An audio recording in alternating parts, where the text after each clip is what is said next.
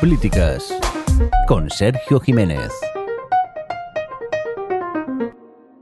En el final de los tiempos, las dos variantes de Loki que han sobrevivido hasta el final de su aventura eh, confrontan a He Who Remains. Eh, aquel que queda les cuenta que es el que ha vencido una guerra entre todas las variantes de, de distintos universos, distintas versiones de sí mismo que habían aprendido a viajar en el tiempo y entre universos y que habían iniciado una guerra para controlarlo en el que se estaban destruyendo un universo tras otro. Finalmente, él acabó venciendo pero a costa de mantener una sola línea temporal. Eso ha hecho que la autoridad temporal se dedique a eliminar y erradicar todas las posibles distorsiones y variantes que puedan dar lugar a universos paralelos.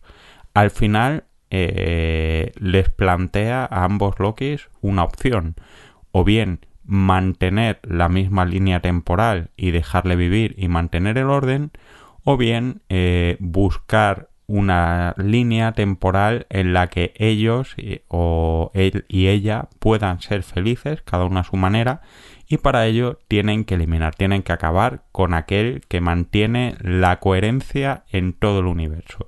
Este es el final de la primera temporada de Loki, una serie que aunque a muchos les decepcionó, a mí me resultó realmente interesante y que pone la atención en quizás el, el zeitgeist, el momento narrativo o el fenómeno narrativo del momento, que son los universos paralelos. Tenemos universos paralelos en distintos eh, ámbitos, ¿no? Eh, en primer lugar, todo lo relativo a, Marvel, eh, que estas nuevas fases después de eh, toda la saga de Thanos eh, hemos pasado a la saga del multiverso. Tenemos eh, DC que por cuestiones logísticas y, y, por una búsqueda de una rentabilidad un poco perdida tiene que reinventarse y para eso nada mejor que los universos. Tenemos la flamante eh, vencedora de los Oscars, todo a la vez en todas partes, que también es una peli de multiversos. Y tenemos eh, un género de ciencia ficción que nos ha acompañado durante muchísimo tiempo, ¿no? Desde el universo espejo de Star Trek, que hemos retomado en Discovery, a películas como Another Earth, Otra Tierra, eh, como un montón de cuestiones que, que, han dado lugar la, la física eh, a planteamientos interesantes, ¿no? De, de si eh, la posibilidad de una creación de distintos estados cuánticos permite eh, la bifurcación de cada una de las opciones o, puntos críticos del universo. Un poco lo contrario de aquella serie que tan interesante que se llamaba Debs, el determinismo cuántico, que ya tratamos anteriormente acerca de la libertad. Y es que eh, los multiversos eh, y quizás la situación social en la que nos encontramos en estos momentos, y es de lo que vamos a hablar en el programa de, ahora, que nos ocupa hoy, es un resultado de cómo eh, la libertad y la búsqueda de la satisfacción y la realización está erosionando algunos aspectos básicos de la convivencia social y eso está siendo como poco problemático. Mm, si os vale como consuelo, no es la primera vez que ha pasado en la historia, ni será la última, pero lo que es cierto es que cada vez que rompemos una serie de consensos sociales, eh, tenemos que reinventarnos esa sociedad, tenemos que reinventarnos una norma y construir unos nuevos consensos. Eh, y esto no suele pasar después de un periodo pacífico y placentero. Suele haber bastante inestabilidad y creo que eh, lo estamos apreciando sobre todo en la esfera política, mm, tanto nacional en cada país, no, en uno solo, sino también eh, internacional. Así que eh, os doy la bienvenida a Ciencias Políticas. Mi nombre es Sergio Jiménez, Raw en Twitter, y hoy os vengo a hablar de este tema, como siempre, utilizando elementos como eh, las series, los cómics, las pelis, los videojuegos y todo aquello que pueda hacer entretenido y divertido el, ámbito de la política o de la sociedad que consideramos que puede tener interés y que nos puede ayudar a crear el mundo, siempre tratando de darte los elementos para que entiendas el problema y te puedas crear tu propia opinión, que de eso es de lo que se trata. Así que vamos a ello. En una confrontación casi final, eh, Wanda eh, en las montañas de Gundagore se enfrenta a Wong. Wanda, que ha estado utilizando el Threshold, el libro negro de, de las artes, ha ido viajando de universo a universo buscando un sitio donde sus hijos, sus hijos, eh, un fruto de su imaginación, puedan eh, sobrevivir y existir en paz. Eh, Wanda ha ido buscando distintas variables y distintas condiciones del universo hasta encontrar aquella en la que su vida le resulta satisfactoria. Y es que este es el, el principio de, de, la situación en la que nos encontramos, ¿no? Eh, si vamos a, la revolución eh, francesa y a la revolución, al periodo ilustrado, eh, hablamos de la ilustración por ser el periodo de las luces, el periodo de la razón en el que la razón pasa por encima de las emociones y de la religión. Eh, si partimos de la idea de que la ilustración coincide con los principales descubrimientos naturales, eh, empezamos hablando de Newton y, vamos avanzando a lo largo del enciclopedismo, de las leyes de la naturaleza, eh, de, Abogardo, de, un montón del principio del gran avance científico, podemos considerar que eh, es el salto de la proyección interna de, de, la satisfacción y de la realidad de que Dios provee a una serie de normas que son comunes, no negociables y difícilmente aceptables, que son básicamente las leyes naturales. Y esas leyes naturales son las que dan lugar a las leyes físicas, ¿no? A las leyes eh, físicas y a las leyes humanas, no en vano todas se llaman leyes, no, no es una casualidad. Eh, ese es el, principio filosófico de la ilustración. Y a raíz de ese cambio de la filosofía de la satisfacción espiritual, que es la, religión, a la satisfacción material, objetiva eh, y no negociable del mundo físico, que es la ilustración, pasamos de eh, la Mm, del Renacimiento, del periodo, de los periodos, mm, por así decirlo, premodernos, a los periodos modernos, al periodo moderno. Y es que lo que define la modernidad es el principio de la razón, ¿no?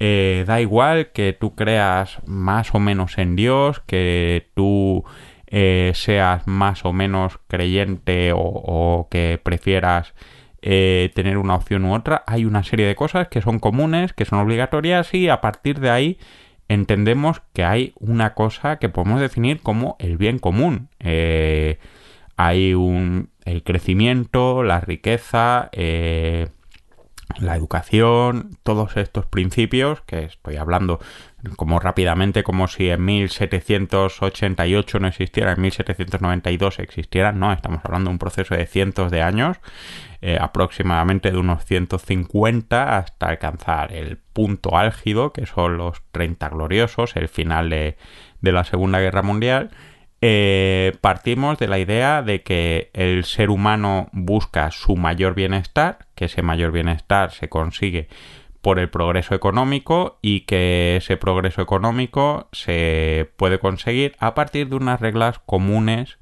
en las que podemos estar más o menos todos de acuerdo, con sus altibajos. Hay momentos en los que hay una cierta satisfacción y consenso y acuerdo, y hay momentos en los que hay una insatisfacción y hay momentos en los que esto se rompe totalmente, como pasa en el periodo de entreguerras entre eh, la Primera y la Segunda Guerra Mundial, en el que pues unos prefieren eh, repartir la riqueza por la fuerza, otros prefieren aniquilar a los que no le dan la razón por la fuerza, y entre medias están los que tienen que elegir entre susto o muerte, ¿no? Por así decirlo. Esto es la modernidad y, como os digo, el, quizás el punto álgido es justo después del horror de la Segunda Guerra Mundial, llegamos a la conclusión como sociedades de que eh, la estabilidad parte del reparto de la riqueza suficiente entre todas las personas, eh, con el pleno empleo, con eh, la entrada a las demandas sociales y demás, y que eh, hay una serie de aspectos que son comunes y que no son negociables.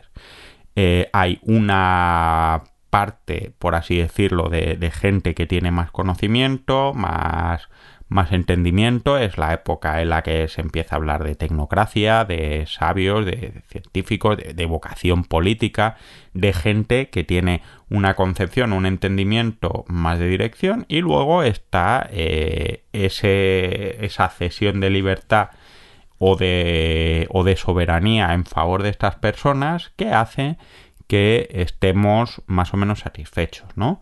En aquellos tiempos, eh, esto lo digo un poco como si fuera la Biblia, eh, pasa una cosa muy similar. Pensad que cuando hablamos de esto estamos hablando de paradigmas, un paradigma eh, que ya hablaremos en otro momento de, este concepto tan interesante, no es una cosa que se aplica solo a la política. Igual que se aplica a la política, se aplica a elementos como la cultura. ¿Qué quiere decir? Pues que igual que en, el periodo moderno se considera que hay una élite que tiene un mayor entendimiento eh, que dice que es lo que es mejor para la sociedad como opción política, eh, también hay otra élite intelectual que dice eh, a la sociedad que es lo mejor artísticamente, ¿no? Esta, la intelectualidad eh, es la que hace que, la, que da el punto de adecuación o de adaptación de ese entendimiento de lo que es bueno. Eh, tienen unos criterios para definir qué es lo que es bueno, qué es lo que es correcto, qué es lo que está bien eh, y el resto pues lo vamos valorando más o menos. A veces más de acuerdo, otras veces menos de acuerdo, pero digamos que eh, había una idea, más o menos en aquellos tiempos, de que lo que es bueno es bueno. Y te puede gustar o no, te puede gustar François Truffaut, eh, pero es bueno. Te puede gustar pues cualquier culebrón, pero si a la intelectualidad no le gustaba, no es bueno. ¿Por qué? Porque estamos en un paradigma moderno. ¿Qué es lo que pasa? Pues que hay un momento en el que posiblemente eh, a raíz de tener el estómago lleno y tener esa satisfacción mm, eh, física realizada, no tener problemas de supervivencia, empieza la gente a plantearse otra serie de cuestiones. Y, la gran pregunta es, ¿por qué eh, lo que diga la intelectualidad es lo bueno? ¿Acaso que la intelectualidad tenga más entendimiento o que la adaptación de lo que es bueno formalmente es lo que hace algo bueno en absoluto. Eh, esto es el posmodernismo, ¿no? El posmodernismo lo que dice es que el criterio de valoración o de satisfacción de, de las artes y, y, de, y de la creación no es tanto eh, la adaptación formal a un canon estético, sino la satisfacción que provoca a las personas. Es decir, desde un punto de vista postmoderno, eh, que puede, tiene el mismo valor estético, por así decirlo, las pelis de Marvel que eh, El Padrino. ¿Por qué? Porque las dos te pueden hacer felices, ¿no? Como os digo, esto puede parecer simplemente una cuestión eh, metamente cultural y artística, ¿no? Eh, pensar que el posmodernismo empieza a, creer, a crearse en los 60, en el que eh, los Beatles empiezan a ser cultura popular y ser conocidos como un fenómeno de masas, mientras la intelectualidad está hablando todavía del dodecafonismo y de criterios artísticos que el resto de la sociedad no entiende una leche y que no es ni siquiera divertido. O estamos hablando de cine experimental frente a películas, pues por ejemplo, yo que sé, de James Bond, que no son formalmente tan buenas, pero que hacen a la gente realmente felices. Este, este es el, auge del posmodernismo, eh, por así decirlo, cultural, pero este posmodernismo va avanzando eh, poco a poco hacia otros ámbitos de la vida. Y es que a la vez que dices, oiga, pues, ¿por qué va a ser lo bueno lo que digan los intelectuales? Llegamos a otras cuestiones. Oiga, ¿por qué va a ser lo bueno eh, Mm, que la familia sea un hombre o una mujer o por qué va a ser lo bueno eh, que produzcamos más y no que conservemos más el medio ambiente o por qué va a ser lo bueno que eh, una empresa crezca mucho y no que esa empresa eh, favorezca la integración de minorías raciales. Esto es lo que llamamos los valores postmaterialistas y postindustriales. ¿Qué quiere decir esto? Pues que dejamos de pensar en una línea común, que es eh, el bienestar, es conseguir dinero y a partir de ahí cada uno nos las apañamos, a que muchas personas tengan otro tipo de agendas, otro tipo de intereses. Eh, hay gente a la que dice, pues a mí no me interesa tanto el dinero y me preocupa más el medio ambiente, o a mí no me interesa tanto el medio ambiente, pero me interesa más la igualdad entre hombres y mujeres. Empezamos a erosionar ese sustrato común de bienestar igual a riqueza. ¿Por qué? Pues porque quizá ya teníamos suficiente riqueza para no morir de hambre y ya podíamos empezar a preocuparnos de otras cosas menos urgentes, pero quizás igual de importantes, ¿no? Y es que, eh, como decíamos, eh, en el mundo moderno Antoine Go de Ratatouille era el ejemplo, pero al final Antoine Go descubre que Remy tiene razón cuando eh, por muy mm, no académico que sea como cocinero, porque a fin de cuentas es una rata, consigue llegar a las emociones. La posmodernidad, eh, tanto política como culturalmente, habla de la satisfacción de la emoción. La posmodernidad no deja de ser Wanda buscando el multiverso en el que ella pueda ser feliz. ¿Te queda? Pues vamos a lo siguiente. Estás escuchando Ciencias Políticas.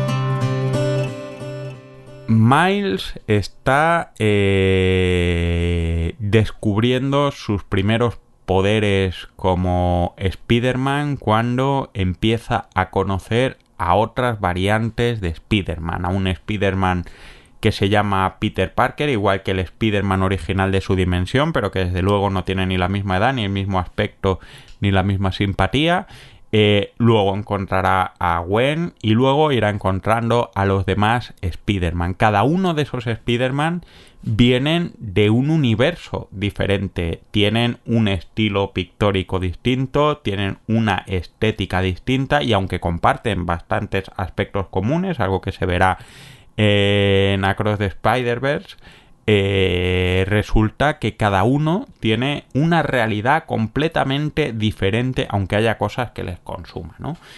Este es quizás una metáfora muy interesante de lo que ahora mismo llamamos cajas o burbujas de resonancia y que es todo esto derivado de las redes sociales.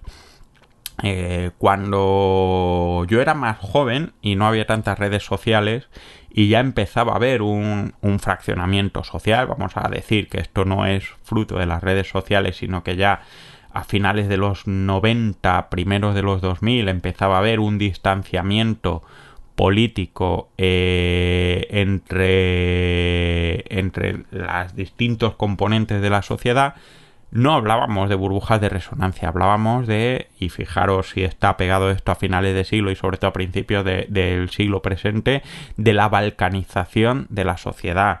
¿Qué era la balcanización de la sociedad? Pues la balcanización de la sociedad, eh, si no conocéis la guerra de los Balcanes, es la guerra que hubo en, la antigua Yugoslavia, primero entre Serbia y Croacia, luego entre Serbia y Bosnia y Herzegovina y finalmente entre eh, Serbia y Kosovo, en la que una sociedad que aparentemente estaba unificada y que convivía empezó a romperse en distintas sociedades y no solo es que empezaron a romperse y a tener una, una guerra y una desmembración como esta, sino que pasamos a, un odio étnico y racial enorme, ¿no? Con matanzas realmente bárbaras eh, de ciudades prácticamente aniquiladas eh, cuando la gente habían sido vecinos hasta antes, de ayer, ¿no? La balcanización de la sociedad era eso, era eh, una ruptura total de los nichos de convivencia dentro de una misma sociedad, generalmente por motivos políticos. Eh, pues ejemplos de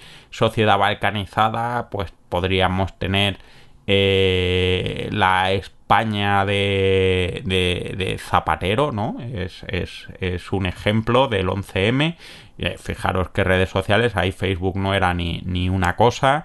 Eh, tenemos la Italia de Berlusconi, tenemos ese Estados Unidos del primer del segundo George Bush. Eh, estamos hablando de que ya en aquellos tiempos empieza a haber una ruptura eh, entre alas izquierdas y, derechas, entre partes más conservadoras y más liberales de la sociedad, eh, que empiezan a discutirse los aspectos más comunes de, la supervivencia, ¿no? Eh, estamos hablando de que hasta finales del siglo XX en Estados Unidos existía una normativa que se llamaba la Fairness Doctrine, que quería decir que cuando un medio tenía que informar o daba una opinión sobre una noticia, tenía que dar también la información contraria. ¿Qué es lo que sucede? Que a, final, eh, a mediados de los 80, con el gobierno Reagan, esta norma eh, no se eh, convalida, no se prorroga y hace que eh, empiecen a crecer los medios de nicho, los medios de comunicación, sobre todo la radio FM de nicho. Eh, un señor eh, estadounidense, Ras Limbaugh, es la, imagen más visible de esto, ¿no? Ras Limbaugh, que acabó siendo, recibiendo hace unos años la medalla de la libertad de Estados Unidos por parte de, sorprendentemente, Donald Trump, eh, es una persona que eh, a la que le debemos términos tan ilustrativos como el término feminazi, ¿no? Antes de, mucho antes de Pérez Reverte y demás, este hombre ya utilizaba ese término eh, y es un principio de la polarización. ¿Por qué empezamos a hablar de polarización? Pues porque si antes tú tenías que oír en Estados Unidos una noticia eh, y al, acabar la noticia tenías que oír la versión contraria y eso te va para pensar, ahora podías tirarte todo el día escuchando las cadenas de radio de Ras Limbaugh y de otros eh, em, mm, comentaristas mm, sobre todo conservadores, porque más conservadores, pero también pueden ser liberales, sin tener que pensar qué es lo que piensan otras personas, ¿no? Es un poco esto que, que vamos viendo de la idea del periodismo justo justo que veíamos en The Newsroom de Aaron Sorkin del periodismo por la verdad, pues en realidad el periodismo conforme va avanzando como negocio y como modelo de negocio apuntalado por las redes sociales pasa a ser un periodismo en el que la verdad es secundario en beneficio de la rentabilidad y la rentabilidad la acaba dando la satisfacción de tu público, como vemos en Succession con esa gran frase de, de, uno de los hermanos Roy cuando dice hacemos montañas rusas y discursos del odio, ¿no? Eh, a fin de cuentas, eh, diréis, ¿qué importa que Ras Limbaugh existiera en Estados Unidos? Pues que a raíz de, de, eso, pues bueno, Estados Unidos no deja de tener una influencia cultural enormemente grande y Ras Limbaugh no es muy distinto a por ejemplo, Federico Jiménez Los Santos, ¿no? Eh, con los mismos también se, inventa denominaciones, se inventa términos que marcan tendencia y al final empezó teniendo un, programa en una radio, acabó creando su propia radio que tiene un alcance y una influencia eh, y tiene un público que básicamente se alimenta de esa información. Eh, al final la conexión emotiva, eh, es decir, escuchar o exponerme al medio que me da la razón, me valida. Y eso es, es una cuestión que es muy interesante desde el punto de vista económico. Y, eso lo vemos con Roger Ailes, fundador de, de Fox News, eh, que no deja de ser la cadena que ha montado este modelo de negocio en el mundo audiovisual, en la televisión, ¿no? Roger Ailes dice en un momento, si veis The Louder Voice o Bombshell, en, cualquiera de las dos, encontraréis a este hombre diciendo que lo que necesitan es darle la razón a un público que está harto de no ser escuchado, sea o no sea cierto, ¿no? Y esto eh, va generando esta balcanización. ¿Cuál es la diferencia entre la balcanización y las burbujas de resonancia? Pues las redes sociales. ¿Por qué las redes sociales? Pues porque como sabéis, si habéis visto la red social, esa estupenda película que ya pasó por aquí, o The Good, eh, Good Wife y, luego The Good Fight, eh, encontramos que eh, los algoritmos o, las redes sociales sobreviven por el nivel de fidelización y qué es lo que te hace más fiel a una cosa, pues esa validación emotiva, es decir, que te den la razón. Es más probable que tú entres más en Twitter cuanto más veas gente que te da la razón y que te da la razón generalmente cargando o, recogiendo la rabia que te genera. No es un argumento, no es una opinión, es un argumento que está hiper contrastado y que todos lo, sabemos, ¿no? Y fijaros si es efectivo que desde que eh, cuando Twitter empezó a tener problemas económicos por tener el timeline cronológico, introdujo el timeline precisamente eh, por eh, algoritmo de preferencia, ¿no? Y lo mismo pasa con Facebook y lo mismo pasa con otro tipo de elementos. Al final, hemos descubierto que lo que necesitas es, como dice Stormfront, The Voice, esa nazi de los años 40 que triunfa en eh, los Estados Unidos de 2020, no necesitas una mayoría, necesitas una minoría lo suficientemente cabreada que te dé la razón para ser alguien. ¿Y dónde encuentras esa minoría? Pues la encuentras en las redes sociales, primero, eh, atrayéndoles y luego alimentándoles esa satisfacción.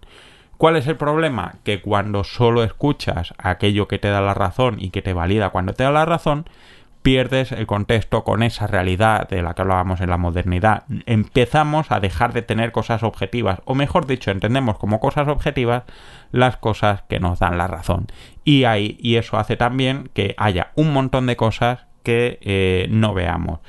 Y esto es muy sencillo. Si tenéis amigos y amigas de espectros ideológicos muy diferentes, posiblemente habrá un 20, un 30% de noticias que, que ellos conozcan que vosotros no conocéis y viceversa. Eh, basta con darse una vuelta con medios más eh, extremos o, más explícitos de, una ideología contraria y os encontraréis noticias de las que no habéis encontrado, no tenéis, no tenéis conocimiento y posiblemente ni siquiera tengáis interés porque no tiene ninguna, ninguna relevancia real, pero que genera ese tipo de satisfacción. Tanto es así que si os dais cuenta, en los últimos 20 años, eh, la prensa local, que era la que hablaba de la realidad diaria de la gente, ha ido perdiendo peso en raíz de la prensa nacional e internacional. Es más fácil eh, que tú te enteres de qué ha dicho Taylor Swift, por ejemplo, eh, sobre el matrimonio gay, que, qué pasa con las obras de ampliación de la carretera de tu propia provincia. Y, eso es tan fácil como entrar en cualquier periódico local y en el volumen de ventas y de visitas y de clics de los periódicos locales. Estamos perdiendo eh, por el algoritmo eh, no solo una visión amplia y completa de la realidad, sino una percepción de lo que es común. No tenemos la misma idea de lo que está pasando según la ideología política que tenemos. Y eso es la auténtica burbuja de resonancia. Quédate conmigo que vamos al final. Ciencias políticas en Sons Podcast. Hay un momento en el que todos los distintos universos paralelos están sucumbiendo por una inconsistencia del universo 616 que eh, tendría que ser eliminado o van a colapsar todos los multiversos. Finalmente, en una misión suicida, el Doctor Muerte eh, y el Doctor Extraño consiguen eh, detener esta implosión y concentrar junto con el hombre molecular todos los multiversos en un solo universo común. Eh, ese universo será, tiene que ser diseñado y dirigido por una persona. El Doctor Extraño dará un paso al lado dejándole este papel al Doctor Muerte y esto dará lugar a la Secret Wars de 2015 esta adaptación que a mí personalmente me parece mucho más interesante que, que las versiones ochenteras eh, no deja de ser eh, una cuestión que, probablemente en algún momento tendremos que plantearnos. ¿Qué pasará cuando el distanciamiento entre todas estas burbujas de resonancia que tenemos eh, no sea sostenible y es un punto al que nos vamos acercando cada vez más a tenor de lo que pasa con los resultados electorales. Fijaros esta reflexión de hace ya casi 30 años. La ciencia es más que un conjunto de conocimientos, es una forma de pensar. Tengo el presentimiento de una América en la época de mis hijos o nietos cuando Estados Unidos sea una economía de servicios y de la información, cuando casi todas las industrias manufactureras claves se hayan ido a otros países, cuando los impresionantes poderes tecnológicos estén en manos de unos pocos y nadie represente el interés público eh, pueda siquiera entender los problemas, cuando la gente ha perdido la capacidad de establecer sus propias agendas o de cuestionar con conocimiento de causa a los que tienen autoridad, cuando aferrados a nuestros cristales y consultando nerviosamente nuestros horóscopos, nuestras facultades críticas en declive, incapaces de distinguir entre lo que se siente bien y lo que es verdad, nos deslizamos, casi sin darnos cuenta, de nuevo hacia la superstición y la oscuridad. Esto es una reflexión que se hace eh, Carl Sagan, uno de mis ídolos más ídolos, en 1995 y que prácticamente está cumpliéndose no como una profecía porque no es eh, una inspiración divina, sino como un razonamiento lógico que él veía hace ya 30 años, ¿no? Está prácticamente todo. Eh, hemos, hemos convertido la economía de Occidente, que es donde tenemos este gran problema, en una economía de servicios, en el que el salto tecnológico está tan avanzado que los poderes públicos no entienden la manera de controlarlo y de gestionarlo, en el que eh, no tenemos capacidad de poner... Eh, en duda lo que hace la autoridad porque simplemente no tenemos una comprensión completa de lo que pasa en la que nos aferramos, fijaros, a nuestros cristales, que podría ser una metáfora de los móviles, eh, y mirar nuestros horóscopos, acabamos por perder nuestras capacidades críticas, ¿no? Y, es una cosa que tenemos cuando consumimos en los medios, y que somos incapaces de distinguir lo que se siente bien y lo que es cierto. Eh, esto es el gran problema. El, esta incapacidad de entender lo que se siente bien y lo que es verdad, de, mantener o de gestionar la frustración de que no pase lo que nos gusta eh, se está acelerando. Hemos, y esto en términos sociales se está convirtiendo en una ruptura en los contextos democráticos. Es decir, no creo lo que no me conviene. No me conviene que haya restricciones a la emisión de. a, a mi circulación de coches. Pues no creo en el cambio climático.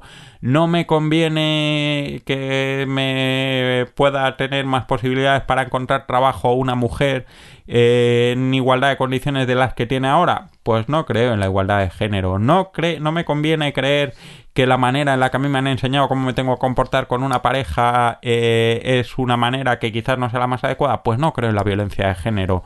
Eh, no me conviene creer que a lo mejor la gente prefiere tener más dinero en vez de una redistribución más justa hacia las clases más bajas porque las clases más bajas en realidad no son tantas personas o no están esforzándole lo suficiente, pues tampoco lo creo. Hemos perdido la capacidad de frustrarnos eh, con lo que no nos conviene y nos metemos en nuestra burbuja de resonancia para encontrar la satisfacción y la autoafirmación, ¿no? Esta pérdida de vínculos comunes lo que hace es que al final seamos incapaces de generar debates políticos satisfactorios y puntos de encuentro. Eh, hemos pasado de lo que era una sociedad de adversarios a enemigos. Si habéis leído o visto las películas de Don Camilo, eh, dejadme que os cuente, si no lo habéis hecho, un poco este personaje de la Italia de la posguerra mundial, ¿no? Don Camilo es un cura de pueblo eh, bastante conservador eh, y un poco alegre y demás, y convive en un pueblo donde el poder político está ejercido por el líder del Partido Comunista, que es Pepone. Eh, Pepone y Don Camilo son adversarios políticos, pero al final los dos quieren lo mejor del pueblo y se respetan y se aprecian y se quieren y encuentran puntos de consenso. Don Camilo y Pepone no buscan la eliminación del otro, Don Camilo y Pepone buscan encontrar la mejor solución que satisfaga a todos y no por ello condiciona. ¿Qué es lo que pasa? Que eso se está perdiendo en, en favor de los enemigos. Ahora mismo es cada vez más difícil pensar que Don Camilo y Pepone eh, puedan sentarse a hablar, a arreglar sus problemas. Posiblemente Don Camilo y Pepone en estas épocas estarían en Facebook eh, avergonzándose mutuamente y descontextualizando afirmaciones eh, en favor de tener razón y con muchos likes de los que les gustan y con muchos zascas de los que no les gustan, ¿no? Esta es la cuestión, ¿no? Hemos perdido la capacidad de distinguir la realidad porque la realidad eh, tiene este término que, yo odio con tanta profundidad que es mi realidad. No, la, realidad es, es una. Eh, las interpretaciones pueden ser distintas, las preferencias pueden y deben ser distintas, pero la realidad es una. Y no estar, eh, no entender esto es un problema. No hay una realidad que nos conviene, hay una realidad. Hay opciones que podemos tomar, pero no podemos decir que si no creo en el cambio climático, el cambio climático va a desaparecer, o que si no creo en la violencia de género, mm, mm, se va a dejar de matar a las mujeres. Eh, nos metimos con Expediente X en esa idea de que la verdad está ahí fuera, pero como decía Sócrates mucho antes que, que la gente Malder, la verdad está dentro, no porque la verdad esté dentro eh, de nosotros porque tengamos que encontrarla en nuestro interior o somos quien la emanemos, sino que está dentro porque la verdad es la comprensión y esa comprensión la tenemos que alcanzar nosotros. Y esa comprensión no tiene por qué tener que ver con la satisfacción. Hay un montón de cosas que pueden no gustarte, pero que son ciertas. Y, lo contrario es engañarse. Eh, tenemos como sociedad y como individuos la necesidad de aceptar la frustración de lo que no es satisfactorio con nosotros.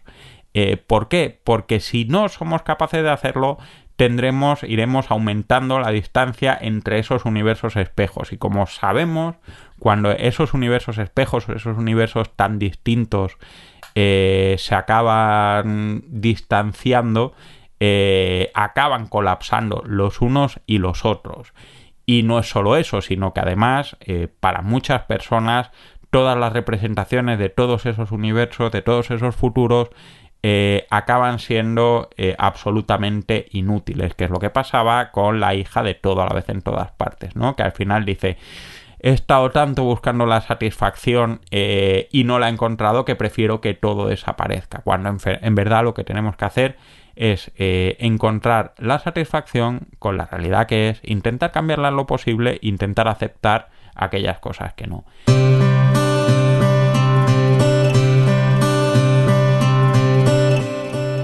Y bueno, espero que os haya gustado, que hayáis eh, aprendido algo o, refrescado y, os hayáis entretenido y que eh, nos encontremos otra vez. Ya sabéis que podéis escribir en Twitter, eh, arroba poder y series, en Facebook también tenemos eh, muro, también está el correo cienciaspoplíticas.gmail.com y dejar los comentarios evidentemente en iBooks, en las distintas plataformas o donde más os recomiendo que es la página de Sons Podcast que lleva el señor Mirindo que es el que ha hecho que esto suene así de bien. Esto ha sido todo, nos vemos pronto, hasta luego. Acabas de escuchar Ciencias Políticas, un podcast alojado en Sons, red de podcasts. Encuentra más información de este episodio en nuestra página web, sons.red barra ciencias políticas. Y descubre muchos más podcasts en sons.red.